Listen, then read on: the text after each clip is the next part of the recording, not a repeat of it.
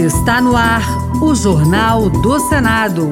Eu sou Paula Groba. E eu sou Ricardo Nacaoca. E estes são os destaques de hoje do Jornal do Senado, que começa agora.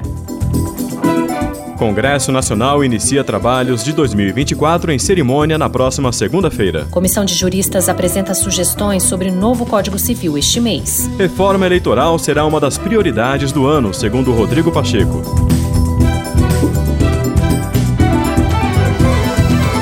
Boa noite. Boa noite. Tudo pronto para a volta dos trabalhos no Congresso Nacional. A abertura oficial do ano legislativo acontece na próxima segunda-feira, dia 5 de fevereiro. Na sessão solene, marcada para as três da tarde, chefes dos três poderes levam mensagens oficiais sobre as prioridades do ano. Repórter Bianca Mingotti. O coordenador de eventos do Senado, Francisco Biondo, explica que a cerimônia terá início com a chegada do presidente do Senado, Rodrigo Pacheco, e da Câmara, Arthur Lira, pela ala do Jardim do Congresso. Biondo descreve que após após esse momento, é hora de dar lugar aos já conhecidos e esperados tiros de canhão. Vai estar formada a tropa mista com a banda do Exército, a Guarda de Honra da Bandeira e três pelotões, um da Marinha, um da Aeronáutica e outro do Exército, que vão fazer as honras militares. Também estará no Jardim do Congresso a bateria Caiena, que fará a salva de 21 tiros de canhão durante a execução do hino nacional, que é o primeiro ato que acontece. O presidente do Congresso passa a tropa em revista logo após a execução do hino. E ao final, os presidentes do Senado e da Câmara se encontram ao pé da rampa do Congresso em direção às autoridades e depois seguem para o plenário da Câmara, onde a sessão solene de abertura dos trabalhos legislativos acontece. Na cerimônia, são lidas as mensagens dos três poderes da República. Em 2024, o Congresso Nacional inaugura a segunda sessão legislativa ordinária da 57ª legislatura reforma do Código Civil está em debate no Senado e a comissão que trabalha no anteprojeto de lei anunciou a apresentação do relatório final no dia 26 deste mês. O texto é resultado do trabalho de um colegiado de juristas criado pelo presidente do Senado, Rodrigo Pacheco, em setembro do ano passado. Na época, Pacheco disse que a atualização era necessária para oferecer maior segurança jurídica a temas em que o judiciário acaba tendo que legislar. Ele citou como exemplo entendimentos sobre o reconhecimento da união homoafetiva afetiva como núcleo familiar. Na avaliação dele, o legislativo não pode se omitir na atualização de temas que interferem em diversos aspectos da vida do cidadão. O colegiado ainda deve sugerir um livro específico dedicado ao direito digital. Os detalhes com o repórter César Mendes. O Código Civil determina as normas que regem o direito privado. Significa que regula os direitos e deveres das pessoas, incluindo os seus bens e as suas relações, como o nascimento, o casamento, os contratos, as obrigações e as sucessões. Instalada em setembro do ano passado pelo presidente do Senado, Rodrigo Pacheco, do PSD de Minas Gerais, a comissão de juristas recebeu a missão de apresentar, em 180 dias, o anteprojeto de lei de atualização do Código Civil, que está em vigor desde 2002. No final do ano, o resultado desse trabalho foi condensado em um texto com mais de 1.800 páginas. A apresentação do relatório final está agendada para o dia 26 de fevereiro. Na opinião de Rodrigo Pacheco, é preciso adequar o Código Civil às novas relações sociais da era digital. E o grande desafio está em como fazer isso, preservando a segurança jurídica porque de fato a segurança jurídica se impõe ao Brasil e se obriga pela não só no judiciário, mas também no legislativo. O relatório da comissão de juristas deve ser transformado em um projeto de lei para ser analisado pelo Senado e pela Câmara dos Deputados.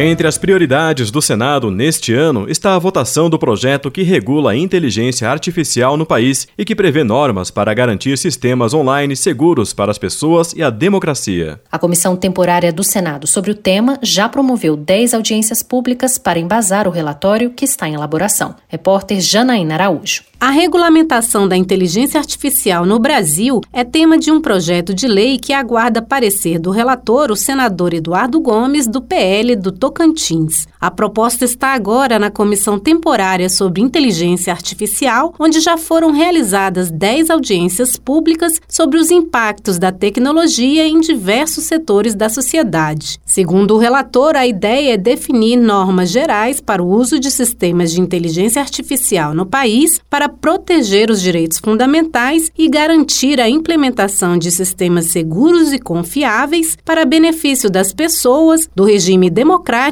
e do desenvolvimento científico e tecnológico. Eduardo Gomes avaliou as perspectivas de regulação do tema, cujo cenário vem se alterando. É preciso que haja alguma regulação e que ela seja inteligente, capaz de regular os efeitos adversos, mas sem tolir aquilo que a inteligência artificial pode trazer de benefício para a humanidade. O presidente da comissão temporária, senador Carlos Viana, do Podemos de Minas Gerais, citou alguns dos aspectos desafiadores trazidos pela inteligência artificial para justificar o esforço de regulação, como a falta de transparência e controle do funcionamento dos algoritmos.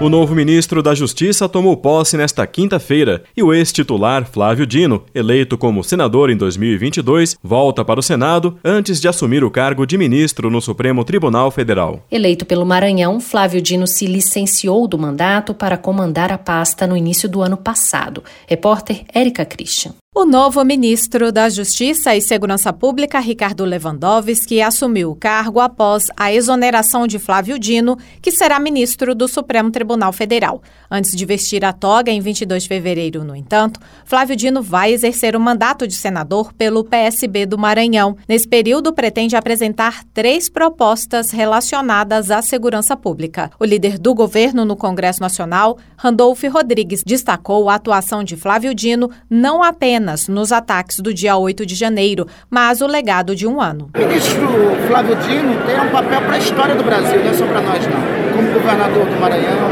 na sequência, como senador eleito, na sequência é, disso, como ministro da Justiça, o papel que ele cumpre não é para mim e para o governo. O papel que ele cumpre será inscrito nos livros da história nacional. Flávio Dino tem como primeira suplente Ana Paula Lobato, que assumirá o cargo definitivamente com a renúncia do senador para se tornar ministro do STF.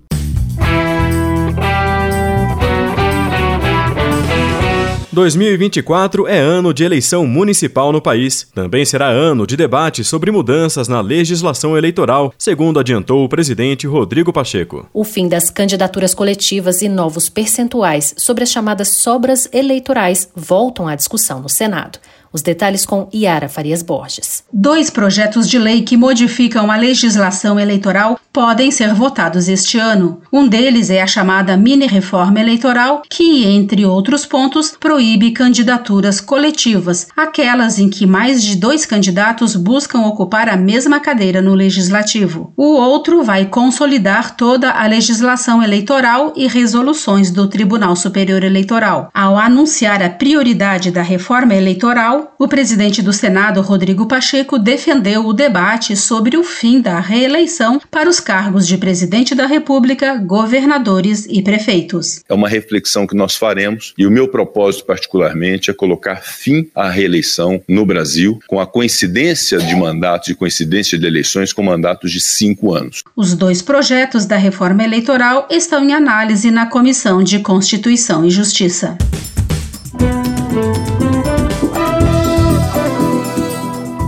Com trabalhos técnicos de Eliseu Caires, o Jornal do Senado fica por aqui. Acompanhe agora as notícias do Tribunal de Contas da União e da Câmara dos Deputados. Boa noite. Boa noite e um bom fim de semana.